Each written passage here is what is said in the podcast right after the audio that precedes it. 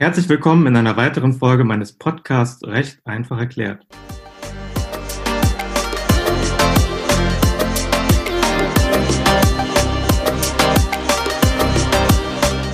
Mein Name ist Pierre Deine Wittmann und mein Gast ist Janis Martinis.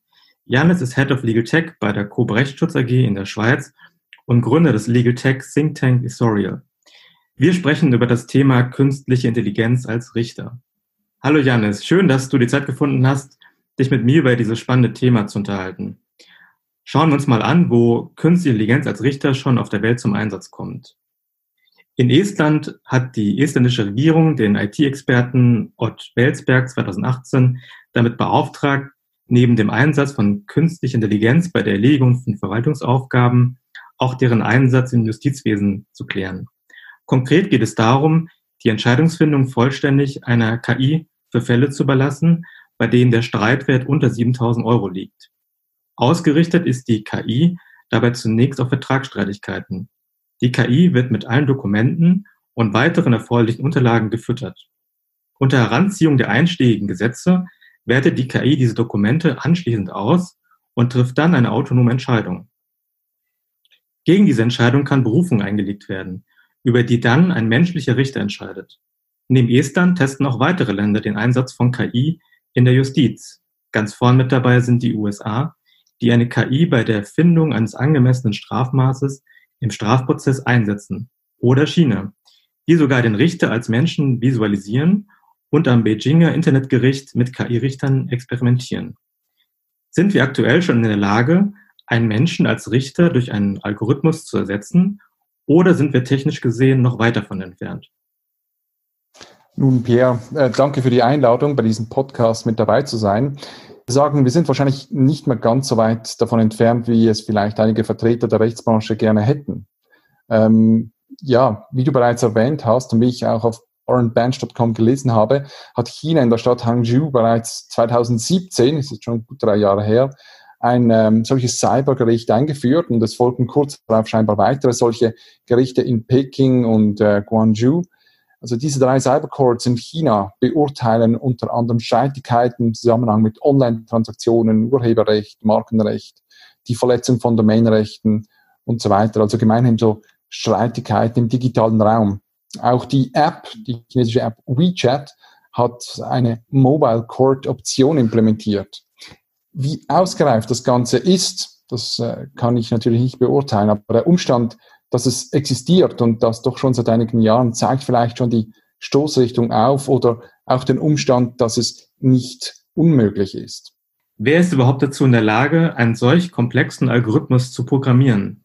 Kann der Staat eine derartige Aufgabe übernehmen oder ist er darauf angewiesen, auf Algorithmen von privaten Unternehmen zurückzugreifen?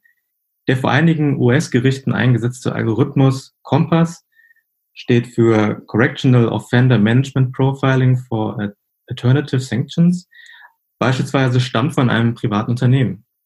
Ja, also wir Juristen sind ja für gewöhnlich keine Programmierer. Es gibt sicher solche, die das können, aber die meisten können es eben nicht. Bei einem solchen Unterfangen ist die Judikative also mit Sicherheit auf externe Hilfe angewiesen und vice versa kann natürlich auch ein Programmierer die juristischen Finessen ohne einen juristischen Domänexperten nicht einfach selber implementieren. Überhaupt muss man verstehen, dass ein solches Unterfangen auf diversen Ebenen außerordentlich schwierig ist. Auch wenn die Entwicklung im Forschungsfeld der künstlichen Intelligenz und des maschinellen Lernens in den letzten Jahren riesige Fortschritte gemacht hat, ja, darf man Software, was KI letztlich ist, nicht als Wundermittel anpreisen. Gemeinhin wird die Komplexität des zu lösenden Problems unterschätzt und die Technik überschätzt, wie Carla Husted in einem Brand 1 Interview kürzlich sehr richtig zum Besten gegeben hat. Und du hast Compass noch erwähnt. Ja, die Geschichte rund um die US Software Compass ist geprägt von der Problematik des Machine Bias. Vielleicht kommen wir im Verlauf des Gesprächs dazu. Und es hat sich herausgestellt, dass die Software dieselben Vorurteile in sich trägt wie die Menschen, welche die ursprünglichen Datensätze, also die Urteile und Einschätzungen gemacht haben. Und dies leider zu Ungunsten der Afroamerikaner, was dem Einsatz der Software zu Recht große Kritik eingebracht hat. In Deutschland hat jedermann vor Gericht Anspruch auf rechtliches Gehör. So sieht es das Grundgesetz vor. Anspruch auf rechtliches Gehör bedeutet, dass grundsätzlich jeder Partei eines Rechtsstreits vor Erlass einer Entscheidung Gelegenheit gegeben werden muss, angehört zu werden. Die Anhörung umfasst nicht nur die Ermöglichung einer Stellungnahme, sondern auch die tatsächlichen und rechtlichen Ausführungen zur Kenntnis zu nehmen und diese bei der Entscheidungsfindung zu reflektieren. Das Grundgesetz überträgt die Rechtsprechung den Richtern und geht von einem Menschen als Richter aus. Der Anspruch, vor einem menschlichen Richter angehört zu werden, steht damit der vollständig autonomen Entscheidungsfindung und Urteilsfällung mittels KI entgegen. Ein Richter muss zwingend in den Entscheidungsprozess mit einbezogen werden und sozusagen das letzte Wort haben. Darüber hinaus gelten für Gerichtsverfahren eine Vielzahl sogenannter Verfahrensgrundsätze, zum Beispiel der Grundsatz der Öffentlichkeit und der Grundsatz der Mündlichkeit. Nach dem Grundsatz der Mündlichkeit müssen Verhandlungen, Beweisaufnahme und die Urteilsverkündung grundsätzlich mündlich stattfinden. Es sei denn, die Parteien haben sich übereinstimmend auf das sogenannte schriftliche Verfahren geeinigt. Nach dem Grundsatz der Öffentlichkeit muss grundsätzlich jedermann Zugang zu den Verhandlungen sowie zur Beweisaufnahme und der Verkündung der Entscheidung haben. Hieraus ergeben sich eine Vielzahl von Fragen, auf die wir jetzt zu sprechen kommen. Wie ist es möglich, dass eine KI den Parteien Gelegenheit gibt, Stellungnahmen abzugeben und diese bei der Entscheidungsfindung zu berücksichtigen oder Hinweise an die Parteien zu geben? Zum Beispiel, falls die KI zu dem Ergebnis kommt, dass die Tatsachenbehauptungen des Klägers nicht ausreichen, um seine Klage zu begründen. Ja, also ich sehe hier grundsätzlich kein wirkliches Problem. Verfahrensschritte können ja in dem Prozess auch implementiert werden. Zum Beispiel nach einer ersten Einschätzung durch die KI könnten die Parteien äh, zur Stellungnahme aufgefordert werden und diese Ausführungen könnten wiederum erneut abgewogen werden. All dies natürlich äh, in der Annahme, dass das System Ausführungen in natürlicher Sprache perfekt versteht und zwar besser als all die sprachgestörten Assistenten, die wir heute schon kennen, wie Siri, Alexa und Co.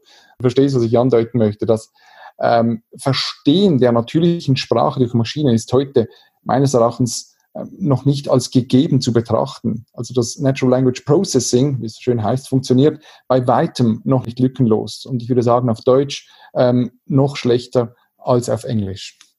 Im Gerichtsverfahren finden Beweisaufnahmen mit Zeugen und Sachverständigen statt. Ist eine KI in der Lage, Zeugenaussagen und Sachverständigengutachten in die Entscheidungsfindung mit einzubeziehen? Also auch hier gilt wieder das Gleiche wie bei den Stellungnahmen und so. In einer perfekten Welt ja, äh, ja, eine KI ist dort in der Lage, auch Zeugenaussagen etc. zu berücksichtigen. Aber heute sehe ich das irgendwie noch nicht. Des Weiteren gilt für Richter der Grundsatz der Unabhängigkeit. Kann sichergestellt werden, dass eine KI neutral Entscheidungen trifft? Oder ist es denkbar, dass die Wertungen der Programmierer in die Entscheidungsfindung mit einfließen und damit das Ergebnis beeinflussen? Ja, hier bewegen wir uns äh, in das Problemfeld des sogenannten Machine Bias und äh, dass es so etwas gibt, ist heute weitgehend bekannt. Es folgt mitunter der sogenannten GIGO-Regel, äh, Garbage in, Garbage out. Also wenn die Trainingsdatensätze Urteile und Ausführungen beinhalten, die beispielsweise rassistische oder frauenfeindliche äh, Inhalte haben, dann wird das der KI quasi auch antrainiert. Und äh, ich könnte mir vorstellen, dass dies im Common Law äh, noch ein größeres Problem darstellt als im Civil Law, also bei uns. Also nicht primär im besten Falle neutrale Gesetze, sondern vor allem richterliche Urteile der Vergangenheit für die Entscheidungsfindung maßgeblich sind, dann ist die Gefahr umso größer, dass, äh, dass auch äh, diskriminierende alte Urteile in das Training mit einfließen. Das Problem ist natürlich nicht unlösbar, bedingt aber ein entsprechendes Bewusstsein und ist mit Mehraufwand verbunden. Ein weiteres Problem ist die Anfechtung von Entscheidungen, die eine KI trifft. Wären menschliche Richter in der Berufungs- oder Revisionsinstanz überhaupt in der Lage, die Entscheidung nachvollziehen zu können oder wäre dies nur dann möglich, wenn die Richter über ein breites technisches Wissen verfügen? Nun, die Entscheidung wäre ja eine juristische und keine technische. Sie müsste also von einem Richter äh, und auch von einem Nichtjuristen ähm, ohne weiteres verstanden werden. Sonst ist etwas mit der Entscheidung falsch. Es ist ja kein, keine technische Angelegenheit. Vor dem Hintergrund der teils unüberwindbaren juristischen Hürden für den Einsatz von KI wäre es möglich, KI zunächst einmal als Assistenten den menschlichen Richtern zur Seite zu stellen. So könnten Algorithmen bei der Aufbereitung der Parteivorträge oder bei der automatisierten Recherche in den Entscheidungsdatenbanken helfen. Hältst du es für wahrscheinlich, dass wir KI zunächst mit solchen Assistenzaufgaben betrauen werden? Absolut. KI ist Software und je besser wir die Funktionsweise einer Software und deren Fähigkeit verstehen, desto besser können wir sie dann schließlich auch einsetzen. KI ist jedoch anders als normale Software lernfähig und kann unter gewissen Umständen eben auch autonom handeln. Um hier optimale Ergebnisse zu erzielen, benötigt sie die Aufsicht eines Menschen, ähm, der die Materie sehr gut versteht. Äh, also sie braucht quasi so einen sogenannten Domain Expert. Und im Moment gehört meines Erachtens die intelligente Dokumentenanalyse zu den stärksten KI-Tools, wenn es beispielsweise darum geht, eine Vielzahl von Informationen zu verarbeiten. Und wenn ich von einer Vielzahl spreche, dann meine ich Tausende von A4-Seiten, die ein Mensch lesen und vielleicht auf gewisse Informationen hin prüfen müsste. Hier agiert eine Maschine mittlerweile besser und akkurater als ein Mensch. Und sie bekommt vor allem keine Kopfschmerzen oder zeigt keine Ermüdungserscheinungen. Wenn Software also fähig ist, vergangene Urteile, neue Sachverhalte und Gesetzesartikel abzugleichen, auffindbar zu machen, miteinander zu verknüpfen, erleichtert das die Arbeiten äh, einer Juristin, eines Juristen schon massiv. Für einen Einsatz von künstlicher Intelligenz und vollautomatisierter Entscheidungsfindung ist es möglicherweise ein gangbarer Weg, die alternativen Formen der Streitbeilegung in den Blick zu nehmen. Die Parteien eines Rechtsstreits können grundsätzlich Kraft ihrer Privatautonomie eine Schiedsgerichtsvereinbarung abschließen. Damit wird das Urteil nicht durch ein staatliches Gericht, sondern durch ein Schiedsgericht gefällt. Die Parteien haben es in der Hand, die Schiedsrichter zu benennen. Können in diesen Schiedsverfahren Algorithmen mit vollautonomen Entscheidungen eingesetzt werden?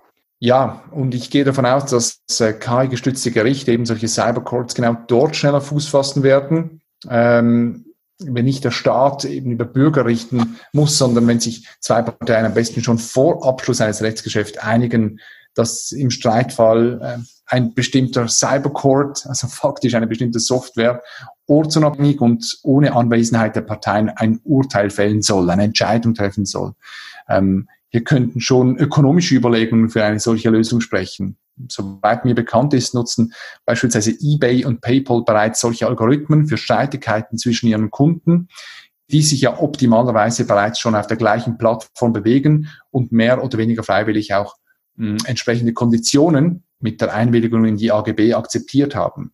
Und ich glaube, gerade wenn man sich auf so einer gleichen Plattform bewegt, sollten auch beide Parteien ein Interesse für eine schnelle, günstige Lösung haben, um auf dieser Plattform weitergeschäften zu können. Eng mit der rechtlichen Problematik, über die wir gerade gesprochen haben, sind ähm, auch die ethischen Aspekte des Einsatzes von KI verknüpft. In den USA gab es einen aufsehenerregenden Fall, und zwar Loomis gegen Wisconsin. In diesem Strafprozess monierte der Angeklagte Loomis vor dem obersten Gerichtshof in Wisconsin die Höhe des Strafmaßes, die auf einem Algorithmus, genauer gesagt dem Algorithmus Kompass, über den wir vorhin schon mal gesprochen haben, äh, beruhte. Loomis beanstandete die mangelnde Transparenz, wie der Algorithmus überhaupt funktioniert. Für ihn lag der Verdacht nahe, dass der Algorithmus schwarze Bevölkerungsgruppen diskriminiert. Ob dem so ist, konnte nicht geklärt werden, da das Unternehmen die Funktionsweise des Algorithmus nicht offenlegte. Ist es vor dem Hintergrund dieses Falles nicht zwingend notwendig, eindeutige Regeln für den Einsatz von KI in der Justiz zu formulieren? Grundsätzlich ja, selbstverständlich, oder? Sofern es möglich ist und überhaupt so allgemein gefasst werden kann. Weil ich, ich sehe hier so ein gewisses Problem. Es gibt ja nicht die eine KI, die jetzt zum Einsatz kommt, sondern es geht einfach um intelligente, lernfähige Softwarelösungen, die zum Einsatz kommen ähm, und auch vermehrt zum Einsatz kommen werden. Wenn wir uns der Problematik des Machine Bias äh, bewusst sind und dieses Problem bei der Entwicklung und Beschaffung von Software berücksichtigen, sind wir doch schon auf gutem Wege. Denke, wenn ethische Fragen von Beginn weg mit einbezogen werden, umso besser. Soweit ich weiß, hat der Europarat vor kurzem Grundprinzipien für den Gebrauch von künstlicher Intelligenz in der Justiz veröffentlicht. Danach sollen Algorithmen unter anderem nur dann verwendet werden, wenn nachprüfbar ist, wie sie zu den Ergebnissen kommen und keine Diskriminierung befördert wird. Sind dir diese Grundprinzipien bekannt? Ja, die Europäische Kommission äh, für die Effizienz der Justiz des Europarats hat bereits Ende 2018 ein solches europäisches Dokument verabschiedet, in dem ethische Grundsätze für die Verwendung künstlicher Intelligenz in Justizsystemen festgelegt wurden. Zu den fünf Prinzipien gehören, wenn ich mich richtig erinnere, klar die Achtung der Grundrechte, dass also die Gestaltung und Umsetzung der Software mit den Grundrechten vereinbar ist. Ähm, dann das Diskriminierungsverbot, das wohl das Thema Machine Bias adressiert, was gut ist. Dann der Grundsatz von Qualität und Sicherheit, also im Hinblick darauf, dass bei der Verarbeitung gerichtlicher Entscheidungen und Daten optimalerweise zertifizierte Quellen verwendet werden.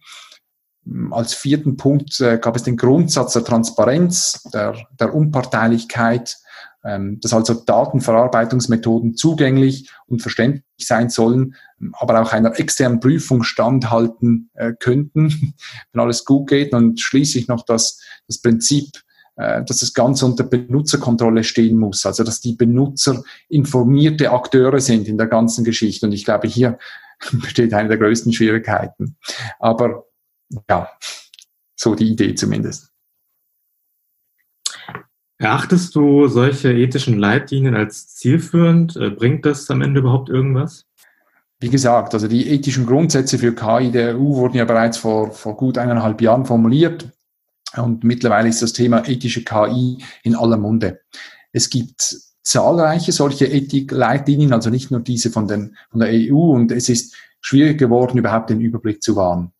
Ähm, die Eidgenössische Technische Hochschule, die ETH in Zürich, hat mit Forschenden vom äh, Health Ethics and Policy Lab eine umfassende Studie dazu publiziert und äh, das mit, mit überraschenden Erkenntnissen. So findet sich in den 84 analysierten Dokumenten zu ethischer KI kein einziges gemeinsames ethisches Prinzip. Und es herrscht zudem wenig Einigkeit darüber, was ethische KI überhaupt bedeutet. Also die verschiedenen ethischen Prinzipien wurden unterschiedlich und manchmal sogar widersprüchlich interpretiert, was am Ende ähm, gar zu divergierenden Handlungsempfehlungen führt. So unterstreichen zum Beispiel einige Richtlinien, dass das Vertrauen in, in KI gefördert werden soll, während andere schlicht von der, vor der Gefahr warnen, ähm, die von solchen KI-Systemen ausgeht und dass man äh, denen eben nicht zu sehr vertrauen muss und so weiter. Diese Studie, die wurde in der Zeitschrift Nature Machine Intelligence veröffentlicht und ich, ich, ich empfehle das äh, den Hörern hier dort äh, mal reinzuschauen, ist wirklich spannend. Du scheinst ähm, eine kritische Haltung einzunehmen. Siehst du die Entwicklung insgesamt eher positiv oder negativ entgegen? Ja, insgesamt sind wir ähm, natürlich auf dem richtigen Weg. Ich sehe den Entwicklungen ganz grundsätzlich positiv entgegen. Ähm, man muss sich aber einfach bewusst machen, der Einsatz von künstlicher Intelligenz ist nicht nur eine technische Frage, sondern eben auch eine ethische. Im Moment darf uns die technologische Entwicklung und, und Weiterentwicklung natürlich noch stärker vereinnahmen, weil wir hier schlicht noch einen weiten Weg vor uns haben. Aber KI birgt eben die Kraft in sich, viele Facetten unseres gesellschaftlichen Lebens in viele Facetten einzugreifen. Und sie kann uns in vielerlei Hinsicht aber eben helfen, gewisse Dinge besser, schneller, akkurater zu machen. Ähm, aber am Ende gleichzeitig, äh, denke ich, sollten wir ein Auge darauf haben und dafür sorgen, dass uns diese ähm, wirklich spannende Technologie nicht plötzlich entgleitet, gerade in der Justiz. Herzlichen Dank, Janis, für das äh, spannende Interview und auch äh, deine persönlichen Einschätzungen zu diesem Thema. Gerne, vielen Dank für die Einladung zum Gespräch.